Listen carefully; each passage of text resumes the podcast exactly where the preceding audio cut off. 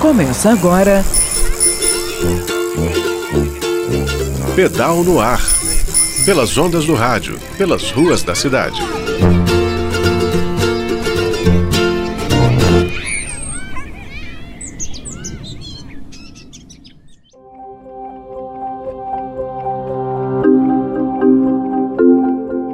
Olá, ouvintes da UFMG Educativa. Eu sou a Jéssica de Almeida e tô por aqui com mais um Pedal no Ar. O papo de hoje interessa aos ciclistas, pedestres e motoristas. O PL que afrouxa as leis de trânsito passou na Câmara lá em Brasília.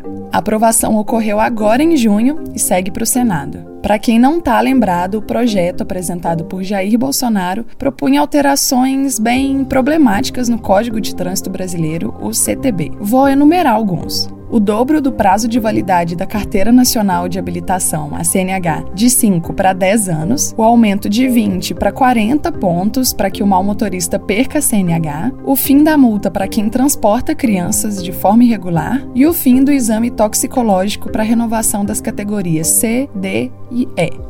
Na época, BH em Ciclo se posicionou fortemente contra o PL por entender que ele representava um retrocesso na agenda de preservação da vida, das boas práticas no trânsito e do favorecimento aos transportes ativos. Mas o texto submetido ao voto dos deputados não foi o mesmo elaborado pelo governo federal, mas sim um texto substitutivo. Com a apresentação de emendas de deputados, os pontos mais problemáticos foram retirados ou modificados. Quais? Dobrar a pontuação para que a CNH seja suspensa, por exemplo. O texto aprovado mantém o limite maior em vez de 20, serão 40 pontos, mas apenas para condutores que não tenham infração gravíssima nos últimos 12 meses. Motoristas profissionais de todas as categorias terão um limite de 40 pontos, independentemente das multas. A proposta de ampliação da validade da CNH também foi atendida parcialmente, sugerindo uma escala ou seja, validade de 10 anos para condutores com até 50 anos de idade e motoristas profissionais,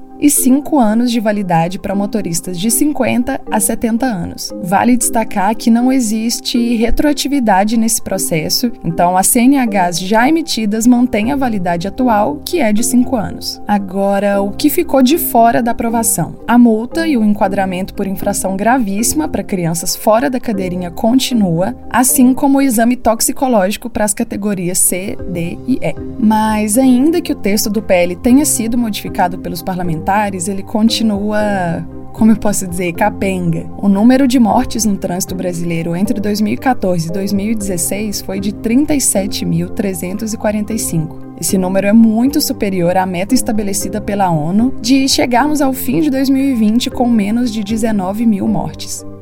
E ele não vai diminuir com o aumento de pontos para suspensão da CNH ou da validade dela. Isso faz a gente pensar na oportunidade que a gente perdeu de repensar o uso do espaço urbano, de repensar o trânsito, a segurança e a saúde também.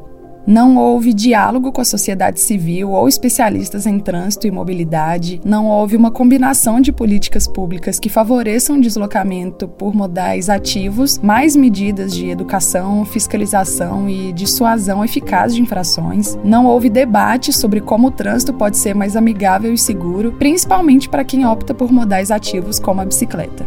Enfim, como eu falei, o texto vai para o Senado e, caso receba novas alterações, ele retorna para uma segunda avaliação da Câmara e, em seguida, vai para a sanção presidencial. A BH em Ciclo continua acompanhando esse processo e qualquer novidade eu volto aqui para contar. Enquanto isso, você pode ouvir nossos episódios anteriores lá no Spotify. É só procurar pelo Pedal no Ar ou acessar bhenciclo.org barra pedal no ar. Até semana que vem, gente. Tchau, tchau. Você ouviu? Pedal no ar. Pelas ondas do rádio, pelas ruas da cidade.